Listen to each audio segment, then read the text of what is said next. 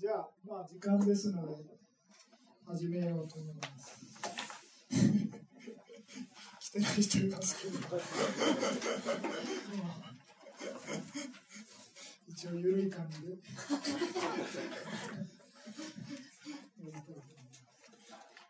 まあ、あの、まあ、始める前にね、あの、県っていうのは62県って何かっていうふうなので、えー、勝負経典の一番最初のお経に「煩悩経」っていうね、えー、お経があるんですけどその中で邪剣の説明をさしてるんですよね。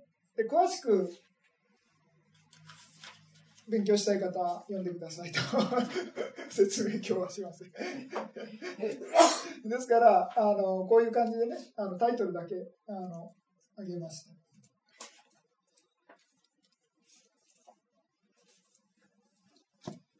まあ、基本的に条件とか断件とかね、まあ、そういうあのものが基本ですけどね。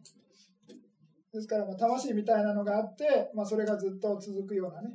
とか、あとはまあ死んだら終わりだみたいな感じで、えーまあ、そういうのがあのベースですけれども、まあ、基本的に、えー、全て、まあ、私っていうものがあるみたいなのが大前提ですよね。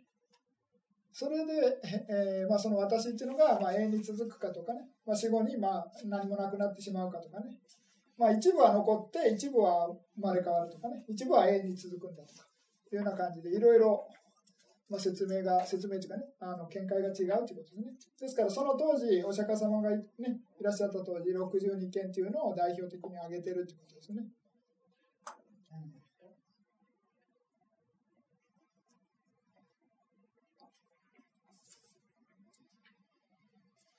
じゃあ次に行きましょうか。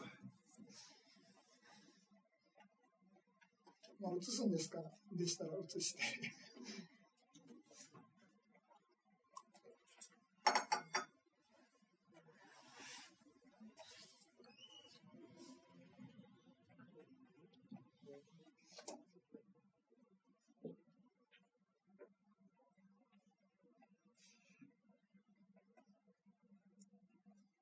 説明ないとですけど、はい、論っていうのは、もうすでに涅槃だよみたいな感じじゃないですか。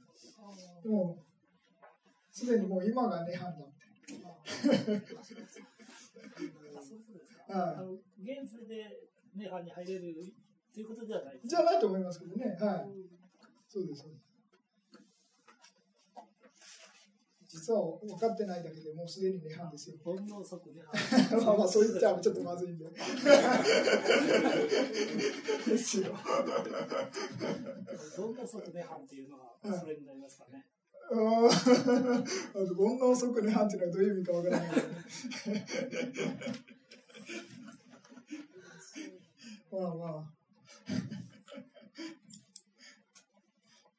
まあ、一応大乗仏教もね相当高度ないろいろ哲学的な説明があって、まあ、単純にこれじゃないだみたいな話ないっていう話になるんじゃないですか多分、うん、基本的にねそんな単純なもんじゃないと。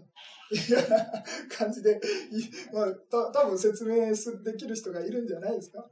そうじゃないとね完全にこれじゃないのみたいな話で終わっちゃうじゃないですか、うん、ですからまあいろいろねもう何何千年も続いてると、まあ、キリスト教のねなんか三位一体説とかもねなんか知らない人から言ってなんじゃそりゃみたいな思うんだけど。まあねそういうね学者さんとかはものすごい哲学を説明できるんじゃないですか。ですからなんかまあ、ね、いろいろそれはそれなりの専門家はわからないですね。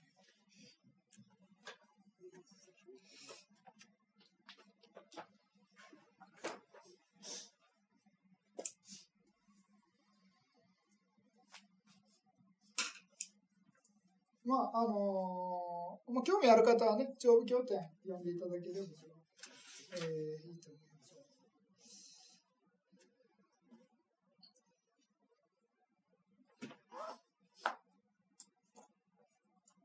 じゃあ次に害っていうものに、ね、いきましょうか。で、まあ普通5害なんですけれども、まあ、ここでは6害っていうことで、無名っていうものも入れてます。無名ね。なんで無名を普通入れないかっていうと、修行してもまあ、その無名を取り除くことができるのは荒かになってからなんですね。ですから、あまり、なんていうんですかね、瞑想の障害としての害の場合は、無名を入れないんですね。ねですから、まあ、最初のね、えー、翼豚の害っていうのと、真意の害、根人睡眠の害、上後、悪さの害、義の害ということで、まあ、5つのグループに分けてね、5害っていうふうな挙げ方しかしません。6害っていうのはね、まあ、一応用語的にはあるということですね、6害っていうのはね。でまああの心をね、まあ、覆って、まあ、蓋みたいな感じにして妨げてね。それでまあ、えー、全身を生じさせないみたいな感じです。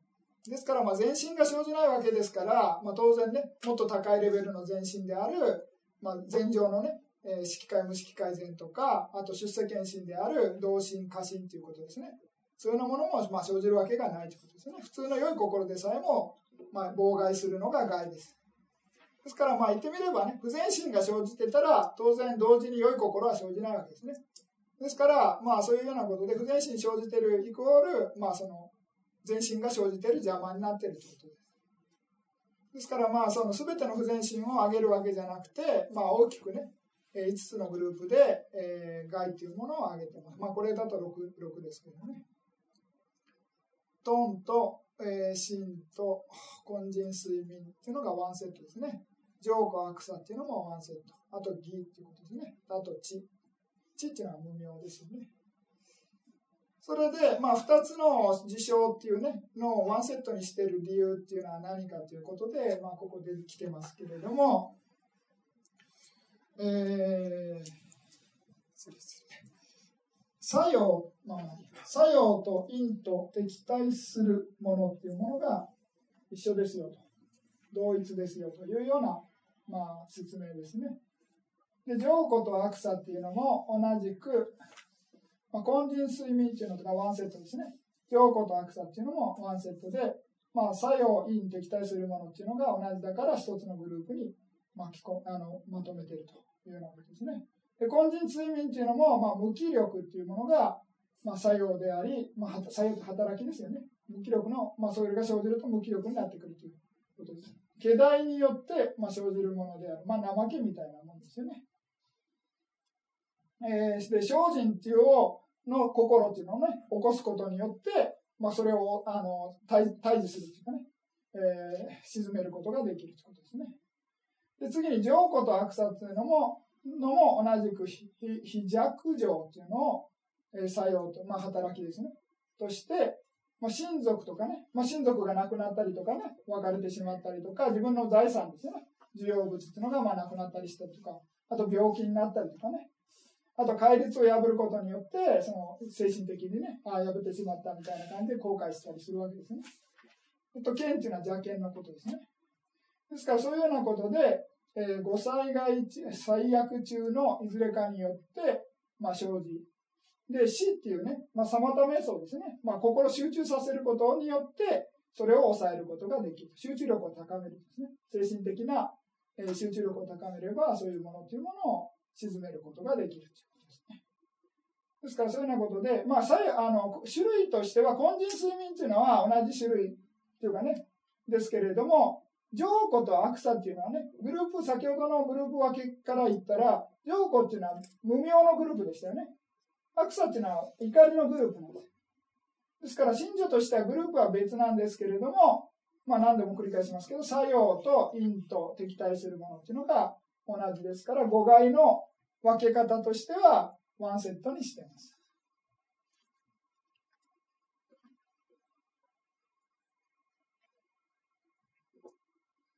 これがまあ語外ですよね。ですから、瞑想をするにあたっては、えー、まあ、サマタ瞑想をやったりとかね、まあ、ビパサナ瞑想を最初からやって、まあ、集中力をね、どんどん高めることによって、まあ、心症状という言い方するんですけれども、まあ、心が清らかになる。まあ、集中力が高まるということですね。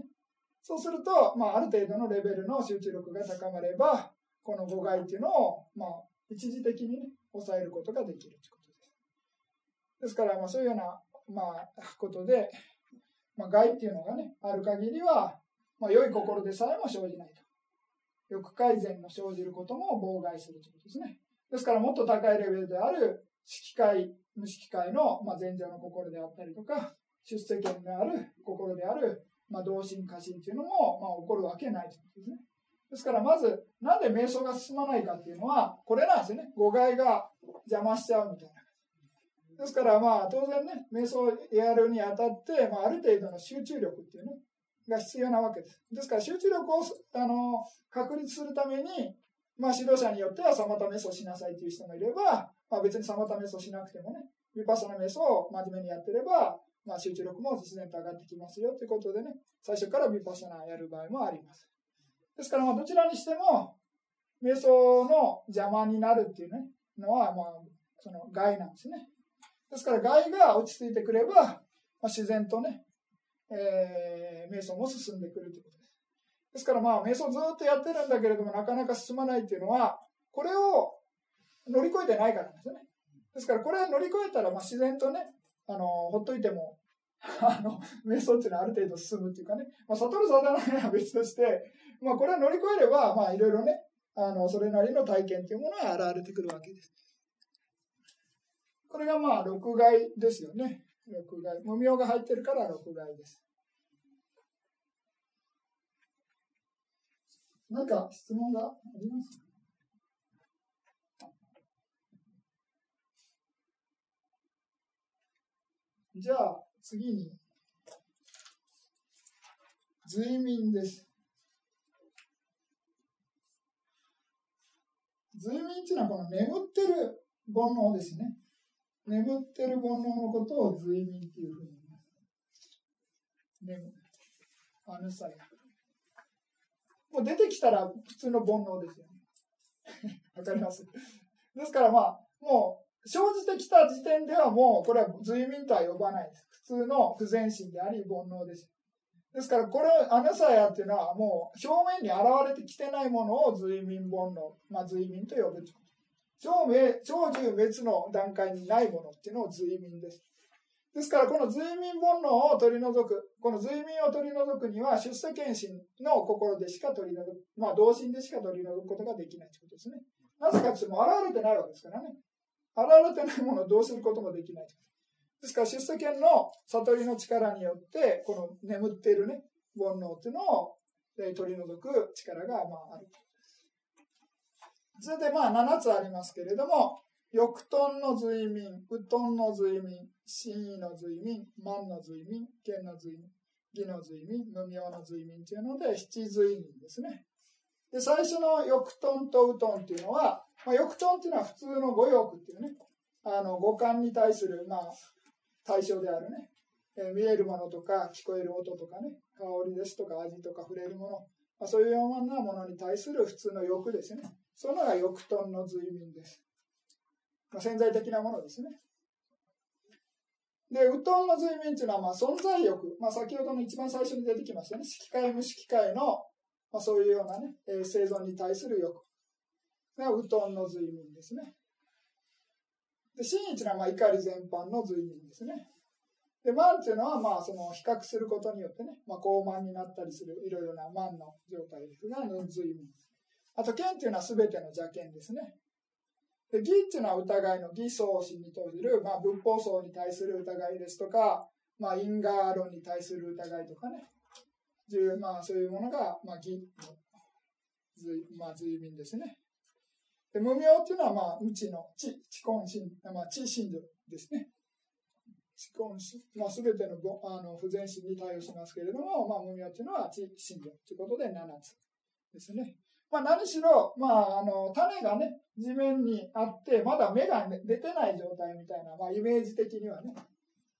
で、まあ、その、すあの水分がね、水とか、あとは肥料とか太陽の光とかね、そういうものが揃って初めて芽が出るわけですね。ですからもうこの芽が出たらもう随眠とは呼べなくなるわけです。潜んでる状態ですね。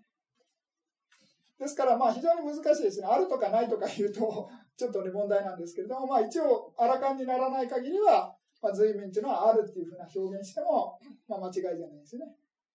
じゃあどこにあるんだって言われてもね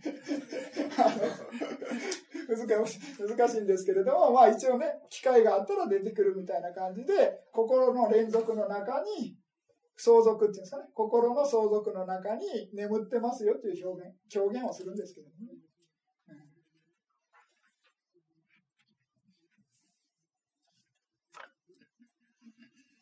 睡眠。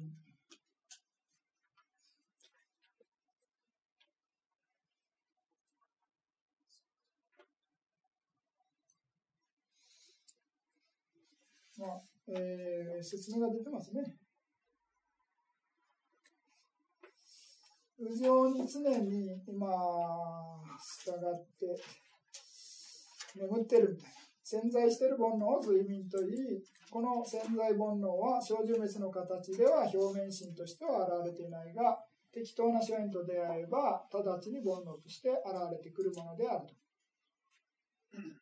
まあ、マンゴーの、ね、例えで、えー、種にも、芽にも、えーえー、後の幹とかね、枝とか葉などにも常にマンゴーの実を実らせる力が含まれているように、この、えー、潜在煩悩も結晶以来善をなす時にも、五章を修する時にも、どんな時にも、あらかに達しない限りは、右上に付き従って、その中に潜んでいるのであるというようなことですね。で、これ上になんか見えないんですけれども、その煩悩の3段階ということでね、まあ、なんか以前も何度か書いたことあると思う。どっかに、多分本の中にどっかあると思うんですけどね。ちょっと。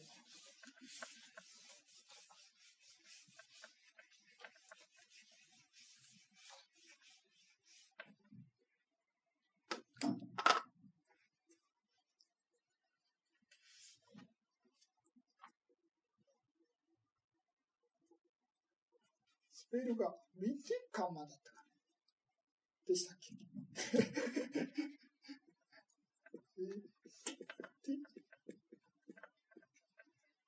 怪しいです。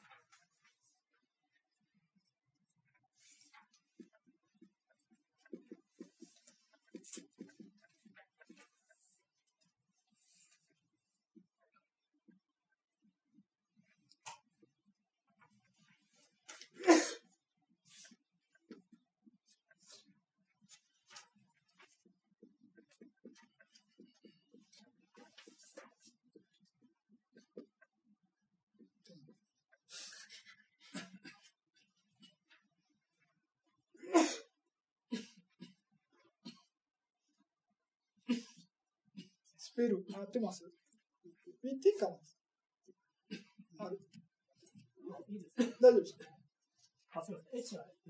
H いらない。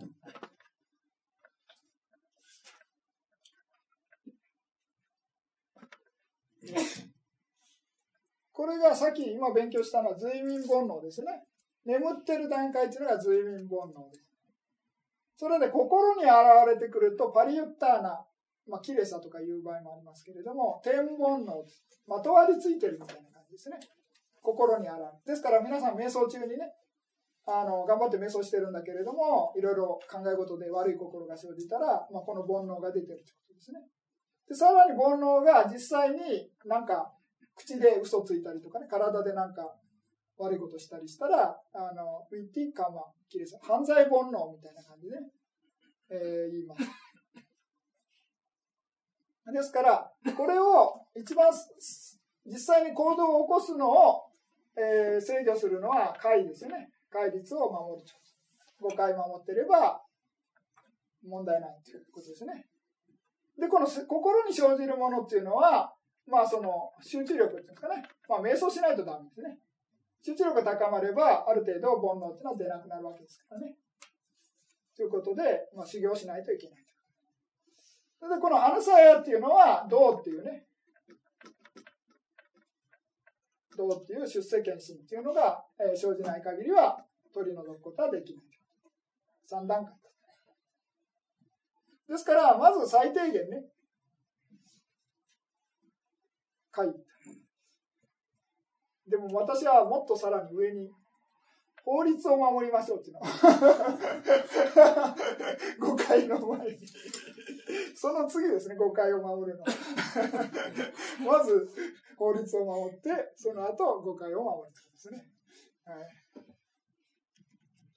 それで、まあ誤解ね、だけじゃなくて、やっぱり心にいろいろ煩悩がね、生じるっていうのは良くないということでね、その心もちゃんとしっかり整えようっていうことでね、えー、サマタ瞑想したり、ビパッサナ瞑想したりすれば、心が落ち着いて、精神的ないろいろなね、バリュッターなキレサっていうのも、これ間違い大丈夫ですか？あ、点、点、点、はい。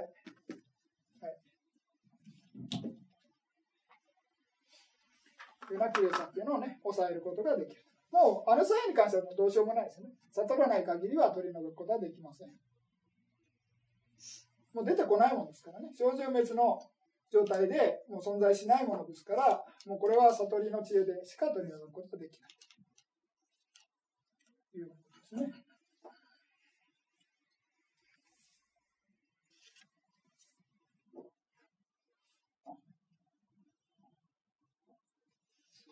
これ随眠です。で、今度は血っていうものが出てきます。これ十血っていうね、まあ、仏教用語でよく出てくる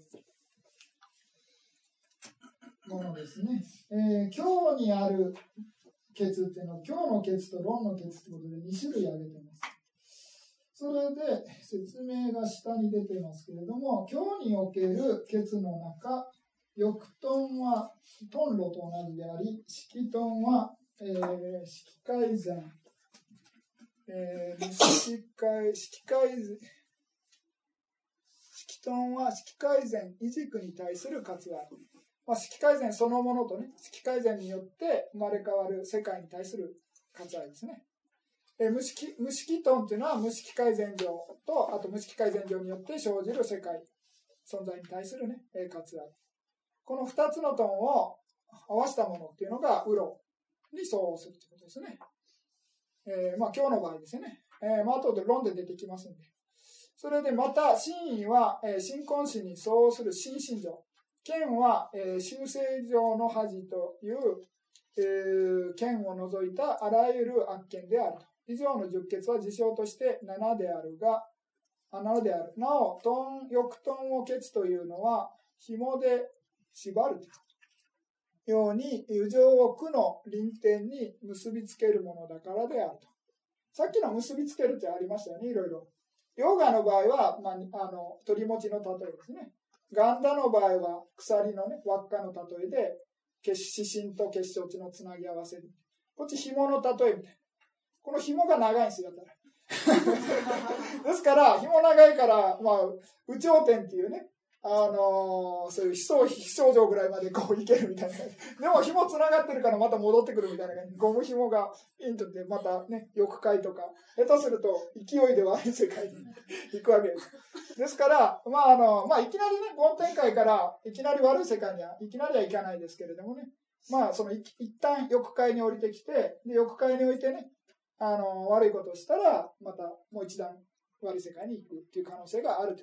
ですからまあ、下脱しない限りはね、まあ、最初の夜ど夜かっていうふうにね、えー、悟りに達しない限りは、まあ、悪い世界である地獄、畜生だけあしらに、ね、えー、転生する、まあ、可能性っていうのが残ってるということですね。これが、えー、教によるものですね。あと、論によるものっていうのは、えー、微妙に違うんですけれどもね、えー世の中にあるものということで、えー、翼トンのケツ、ウトンのケツ、えー、真意のケツ、万のケツ、剣のケツ、修正業の恥と、えー、義のケツ、えー、質のケツ、剣のケツ、無名のケツ。それで私このなんか見見づらいんですけど、ウトンのケツっていうのと、質のケツ、剣のケツっていうのが違うってことですね。わかります？これが増えてるんですよ。この質と剣っていうのが新しく入ってきて、えー、ウトンっていうのが色界、えー、色、色トン、無色トンになってましたっけ？さっきは。わかります？覚えてないですよね。こっちの場合は、えー、欲の次に色トン、無色トンっていうことで、二つに分けてるんですよね。わかります？ですから、アビダンマになると、これをひとまとめにして、うとんになる。わかりますよね？うとんになって、じゃあ一つ減ったってことですね。一つ減ったっていうのの中に、今度は浄庫っていうのがなくなってるんです。阿弥陀マになると。そうすると、二つスペースが出て、スペースっていうか、空きが出てるんで、質と検知の足してるんです。ですから、これを、うと、あの、色トン色トンをうとんに変えて、浄庫っていうのがなくなって、代わりに二つ入ってるのが質と検です。ですから、それが違うということですね。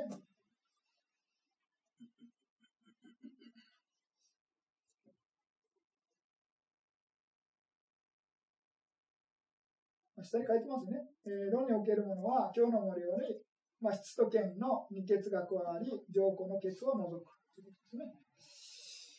えー、もので、事象は8であると。今日と論を合わせれば9であるということですね。まあ、足して、まあ、ダブル、足せば9になるということです。で、五化分欠っていうのと五条分欠っていう、まあ、この用語っていうのも結構ね、えー、仏教用語で出てきます。欠を十欠っていうのは半分に上と下って分けてるわけです。上分欠とかね、えー、下分欠とかいうような呼び方をします。十欠の中、まあ、トン、翼トン、真意、剣、修正業の恥、えー、義っていうのを、まあ、えー、五、下分欠っていうね、言い方します。で、右上を欲界に結びつけるものであるという。まあ、下の世界っていうのはね、まあ、あの、欲界、色界、無色界ということで、まあ、3回に分けてるわけなんですけれども、その中でね、えー、欲界っていうのは下だから、まあ、下に結びつけてるということで、えー、過分欠っていうふうな呼び方です。欲と怒りと剣と修正業と義ですね。えー、つまり、この五欠を有する右上は、たとえ上二回に生まれても、その業が尽きて、尽きれば再び欲界に戻らなくてはいけない。その中、えー、県修正業義というのは夜道で遮断されるので、この三欠を遮断しない限り、備前からも逃れることができないということですね。ですから、まあ、えー、まあ、欠で言えば、まあ、その剣と修正業と義っていうのは、まあ、夜道で取り除くことができるわけですね。まあ、剣と修正業っていうのは、まあ、同じ邪剣のグループですね。ですから、邪剣と義っていうのを完全に取り除くことができるわけですから、まあ、夜道で遮断できるということですね。で、酸欠を、えー、遮断しない限りは、利前からも、利前地からも逃れることができない。まあ、利前地というのは当然、欲界の中に含まれてるわけですね。で、次に、色トン、無色トン、満、上古、無名っていうのが、まあ、上分血っていうことですね。えー、右上を上二回に結びつけるものであると。つまり、剣、修正業、義っていうのの三欠は夜道で、え、さらに翼トン C の二欠を不言動で、えー、遮断しても、残りの五条分欠によって色界無色界に結ばれているので、輪廻から脱することができないのであるというようなことですね。ですから、まあ、あの、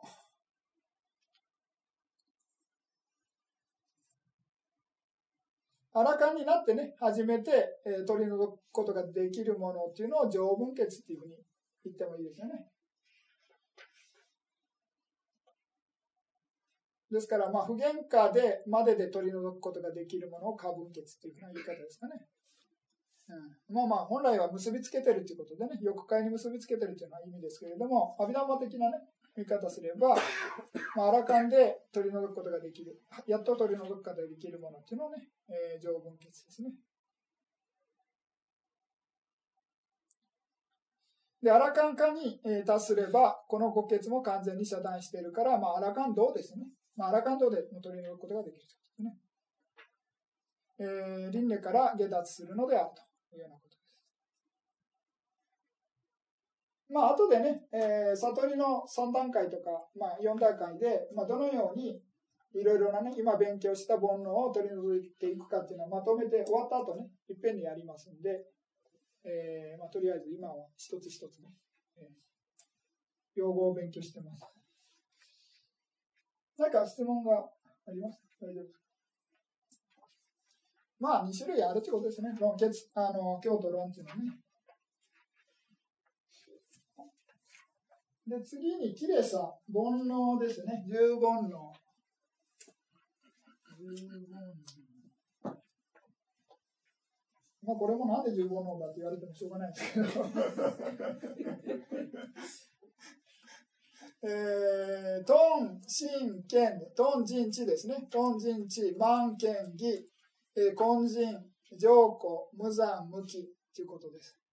それで、まあ、覚え方として14信条、14不全信条を覚えてる人だったら、どうやって覚えるかというと、根人睡眠の睡眠なしってことなんですね。あとは、怒りのグループの残りの2つななし。残りの3つか。質、剣、悪さが入ってないそうすると4ですよね。不全信条14あるわけですから、何がないかというと、怒りのグループの怒り以外の3つ、質、剣、悪さ。それで、根人睡眠の睡眠の方がないです。そうすると、14-4で、残りの10本の。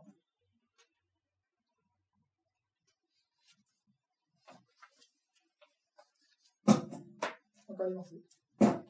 まあ、このまま覚えてもらっても全然問題ないんですけれども、まあもうすでにもし14覚えてたらね、まあ違いは、あの、14のあの信条、不全信条と、あの、がないものをね、えー、覚えてもらえれば、残りは答え出てくるみたいな感じですね。まあ、十、十本能です。それで、十本能が出てきたんで、恒例の煩悩の 108の煩悩。覚えてます ?108 の煩悩の数え方。知らない？私もたまに間違えるんですよ。なんかたまに18あの108になっちゃう時があるんですね。違う間違えて。強引に力技で108にしてしまうみたいな。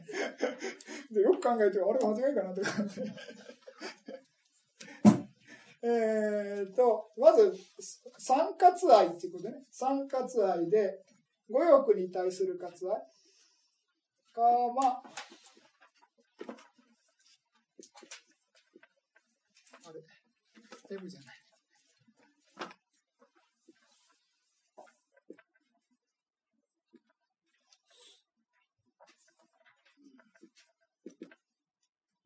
ウィバーはダメです。ウィですね。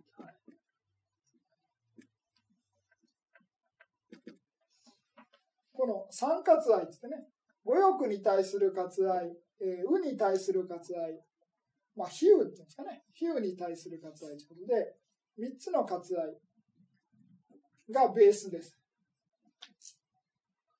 ですから、カーマタンハっていうのは、五欲に対する割愛っていうのは、まあ、何度も出てくるね、あの、見たり聞いたり、嗅いだり味わったり触れたりするような、そういうようなものに対する普通の欲ですね。我々が、あの、感じるような普通の欲です。で、ば、うに対する割愛っていうのはね、あの、先ほどからずっと出ている、まあ、あの、前情に対する割愛もありますし、まあ、前情によってね、生まれ変わる作の、先の、先っていうかね、存在への割愛みたいな。そういうのが、まあ、えー、まあ、うに対する割愛ですね。ただ、まあ、普通の説明では、その条件を伴うウニへの、うへの割愛みたいな感じでね、邪剣も組み合わせて説明している場合があるんですね。ですから永遠論っていうんですかね、まあ、魂があってそれがずっと続いていって、まあ、その梵天界に行けば、まあ、ずっと幸せな状態が続くみたいな。そういうような邪険を伴った生存に対する割愛っていうのが、えー、の説明もあります。まあ、その文脈上でね、ちょっと。で、ウィバータナっていうのはよくまあ説明ね、まあ比喩への割愛みたいな感じで、何まあそれも説明、断言を伴う比喩への割愛みたいな感じで何が、何のことかわからないんですけれども、それは何かっていうと、まあその説明では、その死んだら終わりであってほしいっていうふうな割愛なんですね。まあ邪剣を、まあその死んだら終わりであってほしいということで、じゃあ死んだら終わりだったら生きてる時好きなことやれるみたいな、そういうような感じなんですね。もう決してなんか自殺したいっていうような欲じゃないで、自殺するっていうのは、まあ、その怒りの心ですね。まあ、何でもその欲じゃないなんとかしたいって日本語がついたら欲だと思う可能性があるんですけれども、殺したいってね、殺したいだから欲かって言ったら別に怒りでしょ、本当はね。まあもう欲が原因かもしれませんけども。ですから、大気がつけ、まあ、なんとかしたいつけば欲っていうわけじゃないですよね。ですから、まあ、何しろ、その、死んだら終わりであってほしいみたいな。もう、それで、まあ、その、だったら生きてる時にね、死んだら終わりだったら、まあ生きてる時、まあ別に、まあね、あのー犯罪を起こさなければ好きなことやってもいいじゃないかみたいなね。まあ、犯罪を起こしてもバレなきゃいいじゃないかとか、捕まなきゃいいじゃないかみたいな感じになるわけですね。ですから、そういうようなことで、えー、まあ、3つのね、割愛っていうのがベースになっています。で、それに対して、今度は、じゃあ何かけるかってことなんですね。何でしたっけ ?6 兆円か。なんか書いてたっけ ?6 兆円ですね。6兆円。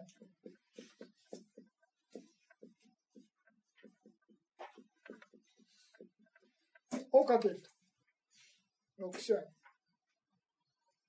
6兆円っていうのは、えー、式証拠民則法ですね。わかりますよね？わかりますよね。つって。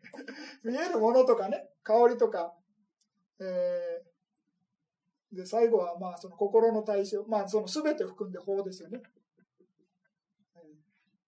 6兆円。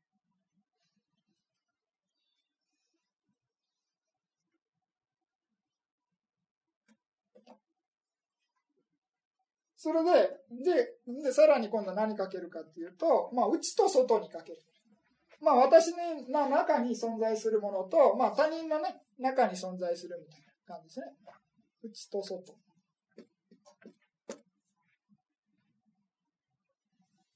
で、今度は何かけるかっていうと、時間ね。過去、現在、未来。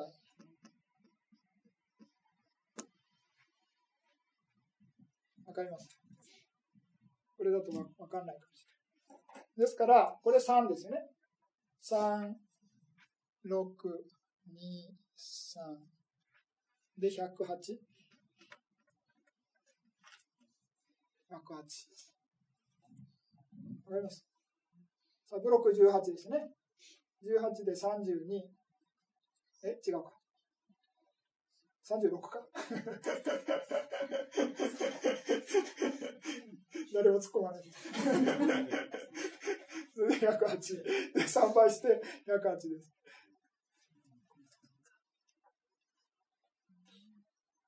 なんかね、私、金沢行った時にね、違うことを教えて108になっちゃった。なんか多分あの、YouTube で出てたら、なんか、ああ、間違ってると思ってください。なんか編集なしで出てそうな気がする。なんか最初間違えたかもしれない。なんか、もしかしたら。でも三割愛じゃなくて、なんかね、もしかして違うやつだった可能性が。108ね。まあ、これはよく出る、あの、日本でもね、108の煩悩とか、除夜の鐘かなんかついてどうのこうのいうのがありますけど、あと1500の煩悩っていうのを、なんかあんまりこういうことやってたら偉い。なんか時間足んなくて、なんかただただやってた。えー、大丈夫。1500の煩悩とかあんまり聞かないですよね。すみません、3時って何え、3時？あ、過去、現在、未来です。はい。すみませんね。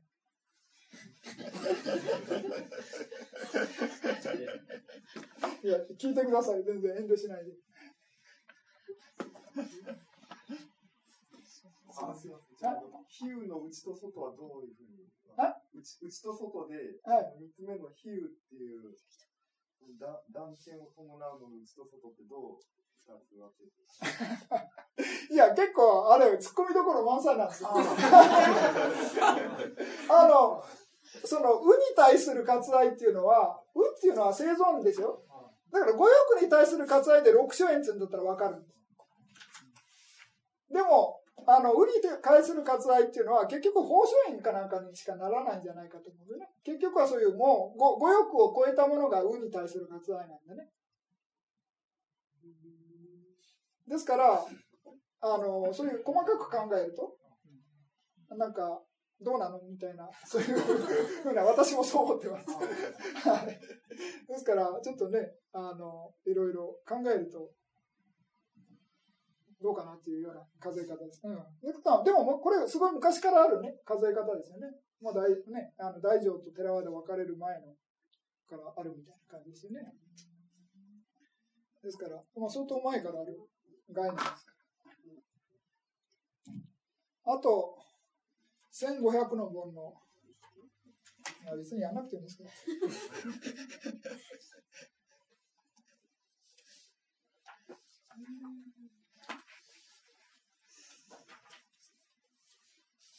まあ、あの一番最初にちょっと勉強した1心を1って数えるわけですよね。心情52それで鑑識っていうことで18。ここまで出てくるんですよ。でずっとわからないのが何かっていうと、葬式っていうのが出てくるんですよ。そう、楽かなってことで4。ここまで出てくれば問題ない。そうっていうのは、その、小獣滅をね、物質の小獣滅を4種類に分けて、あの、葬式っていうふうな、楽かなルーパーみたいな感じですね。ですから、物質が22っていう、28の中の22上げてるってことわかります？そうすると、75。たまに私、これを思い出せなくてね、こうどうやったら75になるかっつって 考え あの考えてなけ。それで、まあ先ほどと同じパターンで、これを内と外にかけるってことですね。自分の中、まあ他に他の生命の中ってことでね、内と外。それで今出た、これにつながるんです。10本の。さっきは10本の出てこなかったです。外1500。ですよね。これ2だから。150。75かける2で150。で、10本のかけると、まあ、1500の煩悩。そんな数え方。まあ、あんまり聞かないですからね、日本では。私もミャンマー行って初めて聞いて、何それみたいな感じで思ったんですけど。あのー、なんか最近出たね、あのー、仏教辞典なんですタイのね、あの、あの中にも入ってます。うん。説明も多分、数え方とか出てると思いますけど、ね、まあ何しろ、その、葬式っていうね、が入って、物質を22っていうような数え方にすれば、75っていうのが出てくるから、まあ、内と外で倍で150。で、150かける10本の。ということで、まあ、1500の本の数が出てくるというようなことです。まあ、108ぐらい知ってた方がいいかもしれないですけどね。まあ、なんか人にうんちくたれて嫌がられるかもしれないですけど。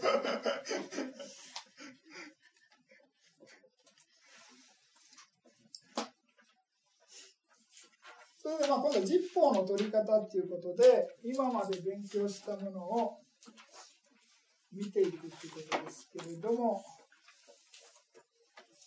えー、これはどうかなあの表を見ていただいた方が早いですね。このあ全部きれい。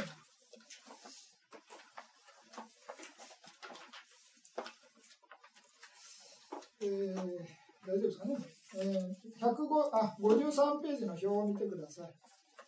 それで、まあ、一番左側にね、えー、不全心情14出てます。で不全心情で、まあ、どういうふうに分類していくかということですね。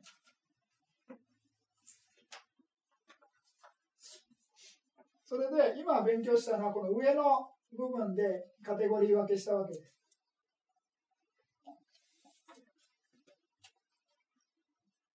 でまず最初にね、えー、一つの目のグループはロとボルとヤクということで同じ名前が違うんですけれども同じですよということ。それで、えー、まあトンとウっていうことで、えー、トンの信条ですね。トン信条ということですね。トンとウということで、あ、よくとウですね。失礼する。あ、これ、皆さんとこ間違えてるのかな？え、大丈夫かな？あ、大丈夫ですね。あ、次が間違えてる。まあいいや。えトンと、あ、よくとウということで同じ信条ですね。まあ、欲のロっていうのとウのロっていうのは、まあ、信条で言えば、トン信条ということで同じですよということ。それでまあ怒りはないんで、今度は地、無名が地信条ということ。で、剣っていうのはそのまま剣信条ですね。ということで、まあ、4つ挙げてるんですけれども、欲とうっていうのが1つの、えー、信条ですから、まあ、数的に言えば、信条で言えば3種類で、下の方に3って書いてますよね。わかりますで、次に今度は、元旦ですね。で、えー、元旦の場合は、まあ、貪欲っていうのと、真意っていうのと、まあ、邪剣がいろいろあるということですね。海言種と、あの、これが真実であるみたいな感じでね、二つですね。ですから、まあ、怒り、欲と怒りと邪剣が2ということで、えー、同じく3ですね。わかります？邪剣が2種類があるということですね。で、次に個室です。個室っていうのは、まあ、欲、貪欲っていうのと、まあ、剣っていうのと、じゃえー、海言主権っていうのと、えー、ガゴっていうね、あの、神羅を信じる邪剣ですね。ということで、邪剣が3種類ということです。ですから、まあ、辞書で言えば、トンと剣ということで2種類になる。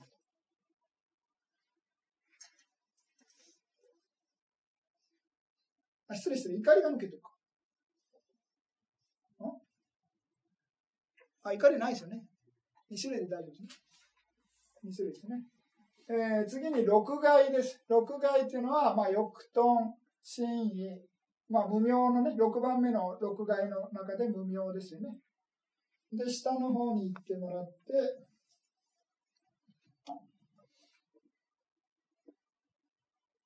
えー、義と根人睡眠、浄古悪さということで、まあ、数的に8になってますね。まあ、あの、2つがね、えー、根人睡眠っていうのと浄化悪さっていうのが、まあ、あの、2プラス2になってね、6たす2っていうことで8ですよね。心情的に言えば。6害ですからね。えー、次に七随眠っていうことですね。七随眠っていうのが、欲トン、ウトンっていうことで、トン心情。えー、真意っていうことで、心心情。無名ということで、地心情。剣ということで、剣心情。万と義はそのままですね。ということで、まあ、6っていうことです。七随眠ですね。で、今度は十血の場合も、同じくまあ名前の通りですけれども、まあ、トントンの場合だけがね、ダブってる。トンと剣ですね。えー、今日による十血の場合は、翼トン、色トン、無色トンということで、3つ3種類挙げてますけど、トン信条ですね。あと、真意はまあそのままですね。真意無名はそのままで、剣と海言宗ということで、えー、これも剣信条ですね。2種類が。あとはまあ名前の通りですね。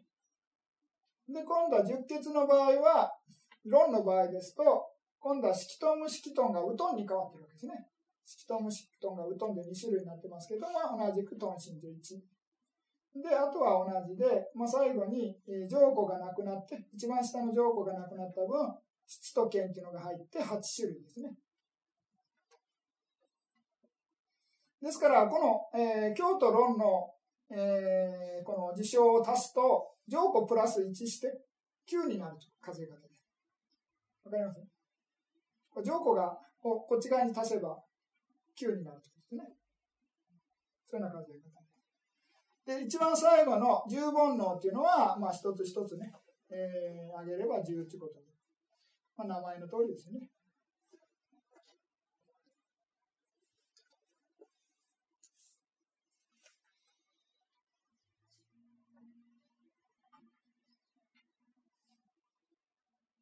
よろしいですか？何か質問があれば、質問していただいて。あの、はい。今ちょっと聞いたと思うんですけど、はい、パパンチャっていうのは、あの、剣によるものというふうに考えることになりますか？それともサンニャーだけですかね？いや、そのビパランサとパパンチャごちゃ混ぜになってるんですよ、話が。リパランサの場合は、あパパンチャの場合は、トンとマンと無名だったかな。あちょっと、トン、マン、あの、あのパパンチャ、あ、パパ、パパンチャっていうのは基本的に何、どういう定義かというと、輪廻を長く続かせるものみたいな、それがパパンチャの定義なんですね。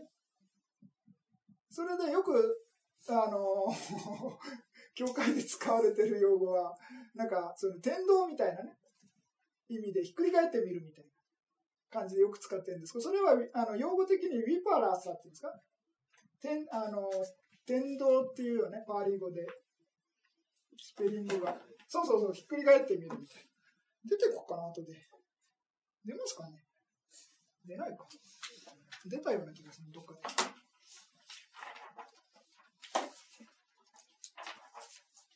あ、一番最後に出るのかな？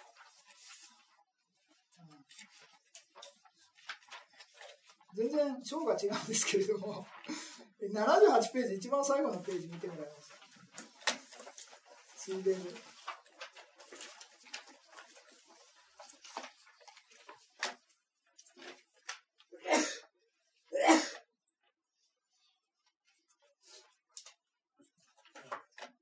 天道十二っていうのが出てくる。わかりますか？天道十二、真ん中の、これ、天道十二。天道十二っていうのは何かっていうと、えー、じょ、あれ、上楽、画上。上楽画上っていうね、まあ仏教は無常であるんですね。苦である、無我である、不浄であるっていうふうな見方をするんですね。仏教の真理っていうのは。しかし、まあ、ひっくり返って人間っていうのは見てしまうから、無常上であり、苦を楽であり、無我を我であり、不浄を上であるというふうに見てしまうのが、まあ、その凡夫の見方なんですね。じゃあどうしてそういうふうな見方するかっていうと、まあ、層による見方っていうのと、剣ですね。あの、まあ、順番ちょっとまあ、いいとして。剣。あとは、真ですね。真。ということで、12。だから、層によって上落画上と見たり、邪剣によって上落画上と見たり、心によって上落画上って見たりするみたいな感じですね。まあ当然、まあその心っていうのと、まあ剣とか層っていうのは、まあ剣層っていうのは信条ですよね。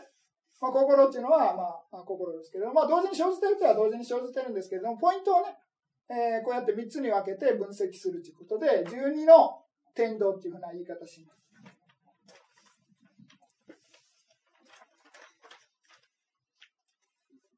それで、何でしたっけ質問。パパンチャの話ですね。ですから、パパンチャっていうのは、先ほどの輪廻を長く続かせる現象みたいな、ちょっと調べてみましょうか。ことで、出てくるんですね。えー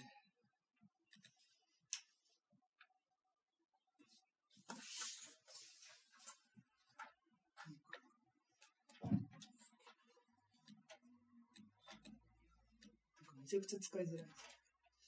あ、この、スペリングで分かれたんです。番号で分かれた。何が何だか分かんない。パンチャってパーです。普通のパーですよね。えー、14の。パンチャ。たたたた。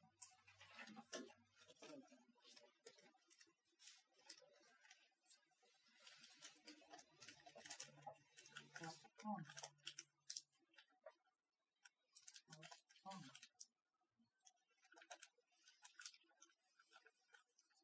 みませんね、ちょっと。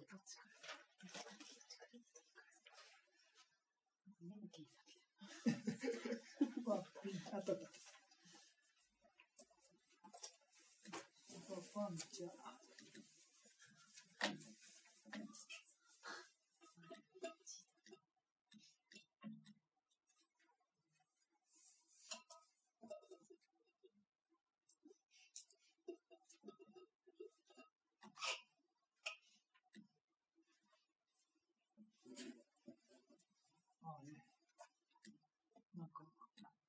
説明がないです。文献だけある。どこにあるかっていうのだけしかない。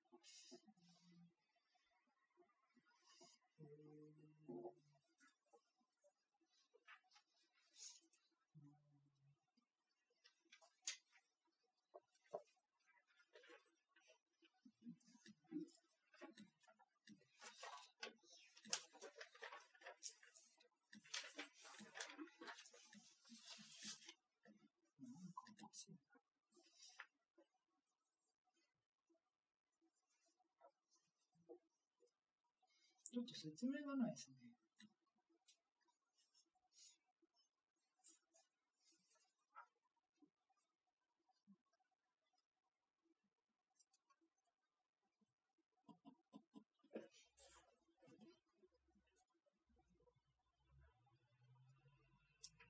うん、全然だから輪廻を続けさせるとか、まあ、広げるみたいな感じの原因っていうのはパパンチャっていうふうな説明ですよね。まあ、煩悩という言い方はしないですかね。煩悩の一つとか。うん、じゃない、そういうのとはちょっと違いますね。うん、だから、マーナとディディッティも入ってたかな。ちょっと忘れちゃいました。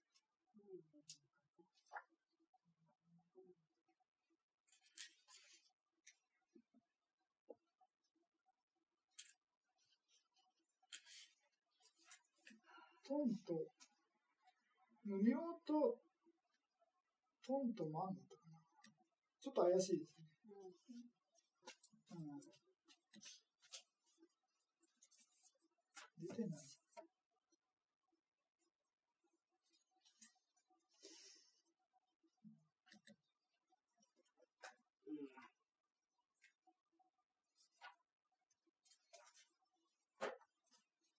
あ、タナマナディティですね。はい。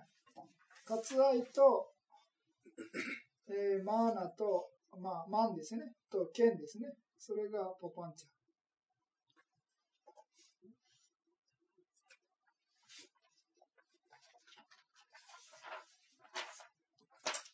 中部経典の注釈書のに出てるみたい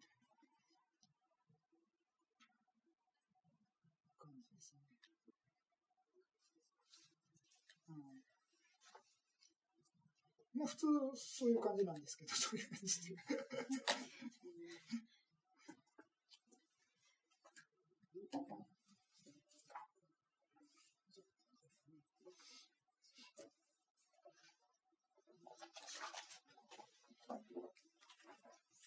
何でしたっけ？一応これ、表は見ましたっけ？全部。はい。なんか質問があれば質問していただいて。